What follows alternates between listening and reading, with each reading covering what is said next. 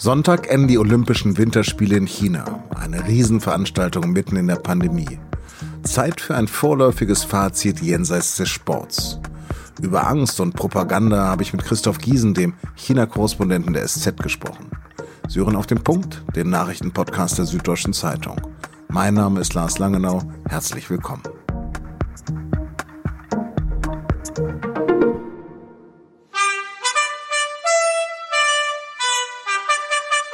Mit Nationalhymne, Laser, Pomp und Pathos hat Chinas Staats- und Parteichef Xi Jinping vor 14 Tagen die Olympischen Spiele eröffnet. Im berühmten Vogelnest, dem Nationalstadion von Peking. Beijing, die 24届冬季奥林匹克运动会开幕。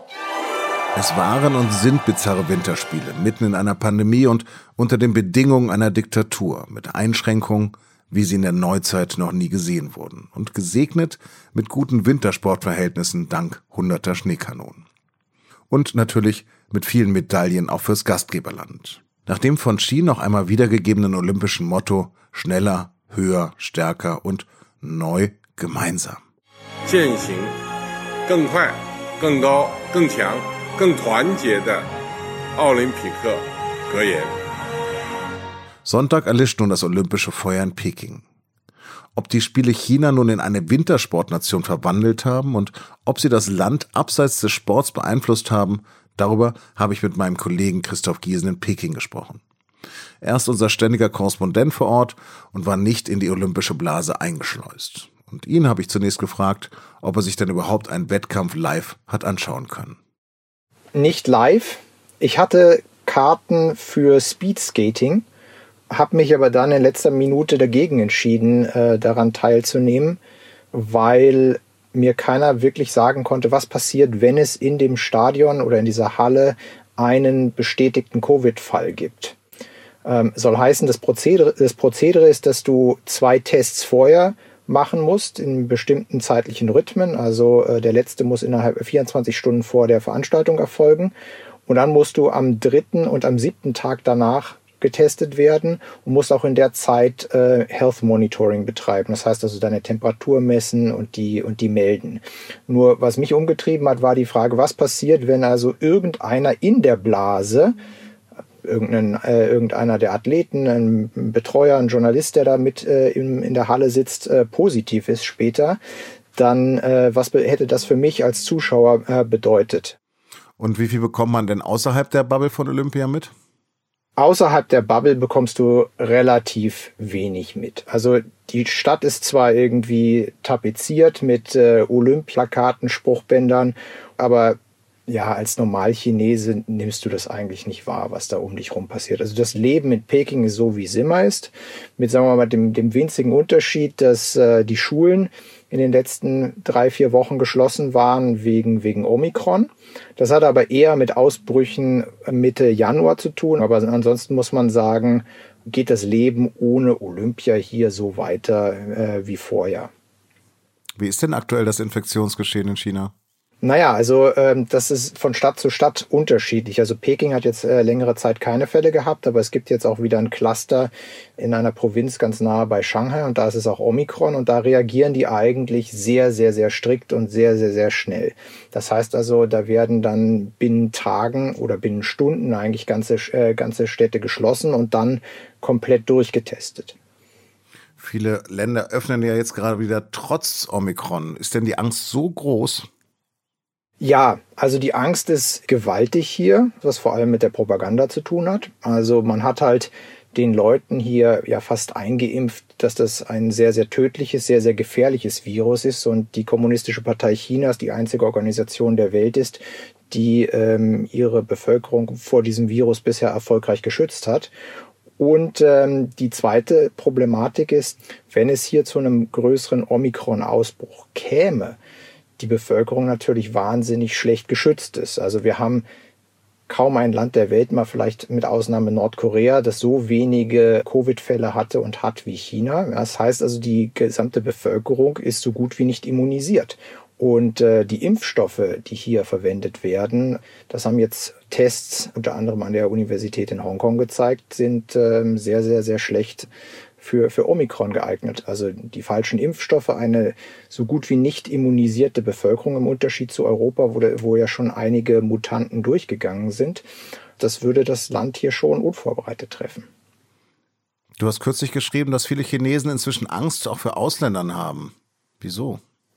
Ja, die Angst ist, äh, dass Ausländer das Virus quasi reimportieren und äh, Omikron oder Corona im Allgemeinen ins Land einschleppen. Das ist auch das, was die Propaganda vermittelt. Das heißt also, wenn Corona ins Land kommt, dann kommt es aus dem Ausland. Daher dann diese, diese Furcht und diese, diese Schutzmaßnahmen vor Ausländern. Also äh, das, das merkt man, sobald man sich außerhalb der etwas der größeren Städte bewegt, dass man als Ausländer sofort äh, angehalten wird. Man muss, man, man wird nach seinem Pass gefragt, wann man das letzte Mal in, äh, wann man das letzte Mal im Ausland gewesen ist. Man muss nachweisen, wann man eingereist ist.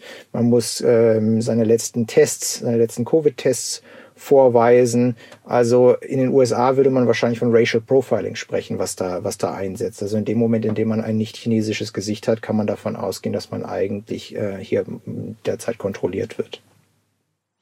Ja, trifft man denn aber skifahrende Chinesen? Laut IOC-Chef Bach ist China ja inzwischen eine Wintersportnation.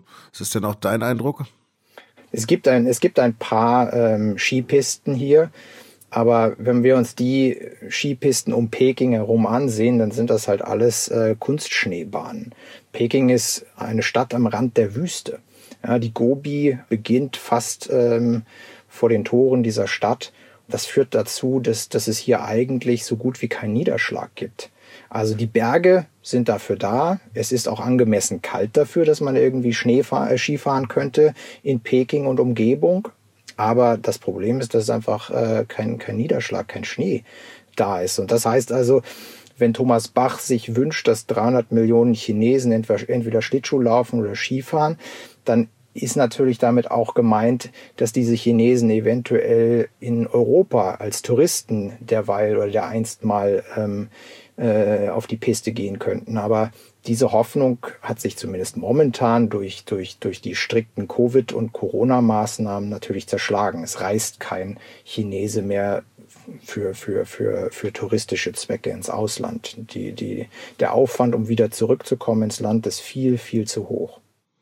Läuft denn wenigstens die Propagandamaschine? Ja, die läuft. Also ähm, die, die, die läuft. Also man, man liest in den Tageszeitungen, im Fernsehen sieht man es, da wird über, werden über chinesische Goldmedaillen eifrig gejubelt. Aber für die, für die meisten Chinesen sind das halt irgendwie Disziplinen, von denen sie zum allerersten Mal in ihrem Leben hören. Also Skispringen, Bobfahren, Biathlon oder Curling, all solche Sachen, davon haben die vorher noch nie ähm, irgendwie Kenntnis genommen. Also Olympische Winterspiele waren für die meisten Chinesen äh, Veranstaltung, bei denen Schlittschuh gelaufen wurde. Da haben sie einen Bezug zu gehabt. Also entweder war es Short Track, äh, wo man sich mit den Südkoreanern duellierte, oder äh, dass, es, dass es Eistanz oder Eiskunstlaufen war. Das sind so die, die, die Kategorien, die man kannte. Aber alles andere, das äh, hat man nicht wahrgenommen oder sich damit beschäftigt. Sonntag ist schon wieder Ende. Was ist dein vorläufiges Fazit? Naja, die Chinesen haben die Spiele durchgezogen und darum ging es. Also in, mitten in einer Pandemie Olympische Spiele veranstalten. Das haben sie geschafft und äh, dafür werden sie äh, auch, ähm, oder das ist auch das, was sie der Bevölkerung vermitteln, dass sie diese organisatorische Meisterleistung hinbekommen haben. Und was sonst natürlich hängen bleibt und auch hängen bleiben soll aus Sicht der Propaganda, ist zu sagen, Peking ist die einzige Stadt der Welt, die sowohl Sommer als auch Winterspiele veranstaltet hat und damit auch diesen diesen Status der Einzigartigkeit der chinesischen Hauptstadt herausarbeitend. Mission Impossible geglückt. Christopher, vielen, vielen Dank für das Gespräch. Gerne. Statt einer kurzzeitigen Entspannung, wie es nach der Moskau-Reise von Kanzler Scholz aussah, spitzt sich die Krise an der Grenze zur Ukraine zu. Vor dem UN-Sicherheitsrat hat US-Außenminister Blinken davor gewarnt, dass Russland womöglich bald einen Vorwand für einen Einmarsch konstruieren könnte. Außerdem rufen die Moskau-treuen Separatisten in der Ostukraine seit Freitag die Zivilbevölkerung zur Flucht nach Russland auf. Und inmitten dieser Situation will Russland am Wochenende auch noch Nuklearraketen testen. Währenddessen hatte auch die dreitägige Münchner Sicherheitskonferenz begonnen. Erstmals Seit mehr als 30 Jahren ohne russische Beteiligung, aber mit Scholz, US-Vizepräsidentin Harris und dem ukrainischen Präsidenten Zelensky. UN-Generalsekretär Guterres sagte in München, die Lage sei komplexer und bedrohlicher als im Kalten Krieg. Zwei Sturmtiefs ziehen seit Mittwoch über Nordeuropa. Der deutsche Wetterdienst warnt vor extremen Orkanböen an der Nordsee mit bis zu 160 Kilometern pro Stunde. An der Küste wird eine schwere Sturmflut erwartet. Die Bahn stellt den Regionalverkehr in Teilen Norddeutschlands und Nordrhein-Westfalens nach und nach ein. Am Freitag hat der Sturm auch in Großbritannien das öffentliche Leben teilweise lahmgelegt und Zerstörung angerichtet.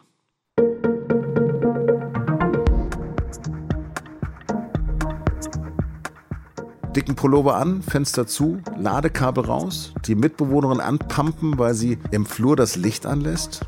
An Weisheiten zum Energiesparen mangelt es nicht. Was sie aber wirklich bringen, das lesen Sie in SZ am Wochenende oder mit einem Digitalabo bereits am Freitag ab 19 Uhr. Redaktionsschluss für Auf dem Punkt war 16 Uhr. Produziert hat die Sendung Jakob Arno. Vielen Dank fürs Zuhören und trotz Sturms wünsche ich Ihnen ein entspanntes Wochenende.